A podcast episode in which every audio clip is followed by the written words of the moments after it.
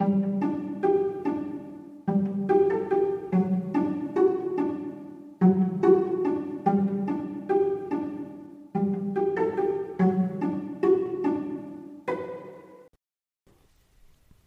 und herzlich willkommen.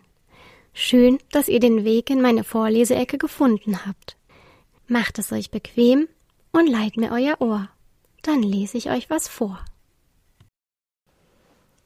Kapitel 24 Opa Albikurt und Goldi konnten das erste Licht der Dämmerung erahnen. Es war eine lange Nacht für sie gewesen, und sie waren froh, dass sie zusammen am Feuer saßen. So hatten sie sich gegenseitig vom Einschlafen abhalten können. Sie beobachteten, wie die Drachenkinder unter dem Baum langsam aufwachten. Drachi setzte sich als erster auf und gähnte. Sind wir schon wieder da?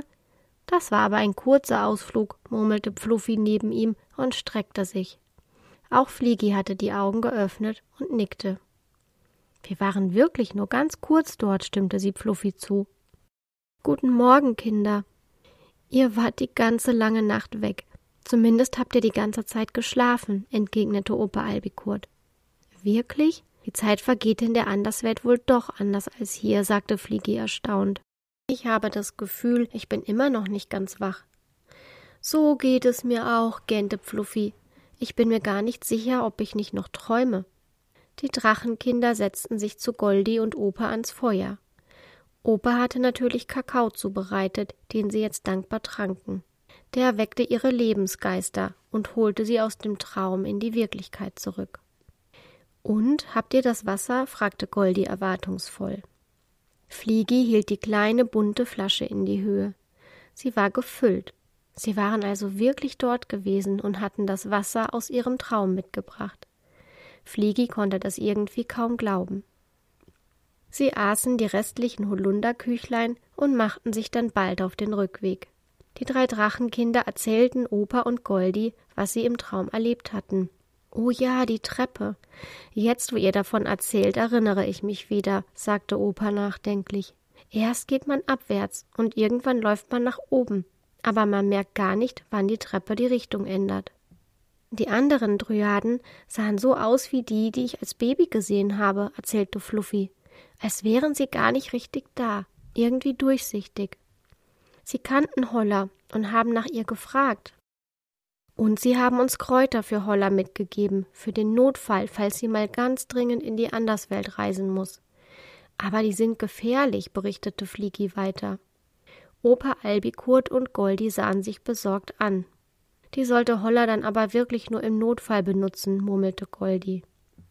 Fliegi fuhr mit ihren Schilderungen von der Anderswelt fort, und während sie erzählte, erinnerte sich Opa plötzlich wieder an vieles, was er als Kind bei seinem Ausflug dorthin gesehen hatte. Die Geschichte müssen wir gut aufbewahren, damit es dir nicht so geht wie mir damals und du nicht wieder alles vergisst, sagte Opa schließlich. Am frühen Abend kamen sie zu Hollers Haus. Ein Fenster stand offen, und davor saßen Vögel und sangen für Holler. Am Haus blühten Rosen, die herrlich dufteten. Der Holunderbusch auf der Westseite hatte seine Zweige zur Seite gebogen, damit die Abendsonne in Hollers Zimmer scheinen konnte. Es war, als würde die Natur um das Haus herum für Holler alles so angenehm wie möglich gestalten wollen, damit sie schnell wieder gesund würde. Allerdings sahen die Holunderbüsche etwas kränklich aus. Das war aber auch kein Wunder, waren sie doch mit Holler verbunden. Wenn Holla krank war, dann ging es ihnen auch nicht gut. Die Drachenkinder und Goldi gingen ins Haus. Opa blieb am Fenster stehen und sah hinein. Er war zu groß und hätte sich sehr bücken müssen, um Hollas Haus zu betreten. Holla lag auf dem Bett. Sie hatte die Augen geschlossen, obwohl sie alles gehört haben musste, denn sie murmelte ein schwaches Hallo, als sie eintraten. Im Gesicht und auf den Händen und Armen hatte sie grüne Flecken wie Goldi gesagt hatte. Holla, meine Liebste, die Drachenkinder haben das Wasser von der Quelle aus der Anderswelt für dich geholt, flüsterte Goldi. Fliegi reichte ihm die Flasche, und Goldi hob behutsam Hollers Kopf und setzte vorsichtig die kleine Flasche an ihre Lippen. Holler trank die Flüssigkeit in kleinen Schlückchen. Als Goldi die leere Flasche von ihren Lippen nahm, öffnete Holler die Augen und lächelte.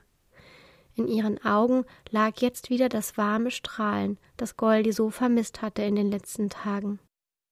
Danke, vielen, vielen Dank, sagte Holla an Fliegi, und Fluffy gewandt. Sie setzte sich auf. Ich fühle mich schon viel kräftiger, stellte sie fest. Dann sah sie Goldi an und anschließend Opa Albikurt, dem draußen vor dem Fenster fast die Augen zufielen. Oh, ihr beide habt ja gar nicht geschlafen. Am besten geht ihr jetzt alle ins Bett und für morgen lade ich euch zum Essen ein. Goldi blieb bei Holla, überglücklich, dass es ihr wieder besser ging. Opa und die Kinder machten sich auf den Heimweg. Zuerst brachten sie Fluffy nach Hause, dann gingen sie zur Höhle der Schmauchifauchis. Opa legte sich sofort schlafen. Fliegi und Drachi saßen noch mit ihren staunenden Eltern am Feuer und erzählten ihnen, was sie erlebt hatten. Die waren sehr stolz auf ihre beiden mutigen und hilfsbereiten Kinder. Als die beiden schließlich auch in ihren Betten lagen, sagte Fliegi zu ihrem Bruder Gute Nacht, Drachi. Schade, dass heute Nacht jeder nur in seinem eigenen Traum sein wird. Ach, wer weiß, erwiderte Drachi und zwinkerte ihr zu. Vielleicht treffen wir uns ja wieder am Traumbaum und erleben ein Traumabenteuer zusammen. Schlaf gut, Schwesterherz. Hat euch diese Folge gefallen? Dann seid bei der nächsten wieder dabei und erlebt neue Abenteuer mit unseren Freunden aus Malaminupuni und aus dem Drachenwald. Ich freue mich schon auf euch. Tschüss und bis bald.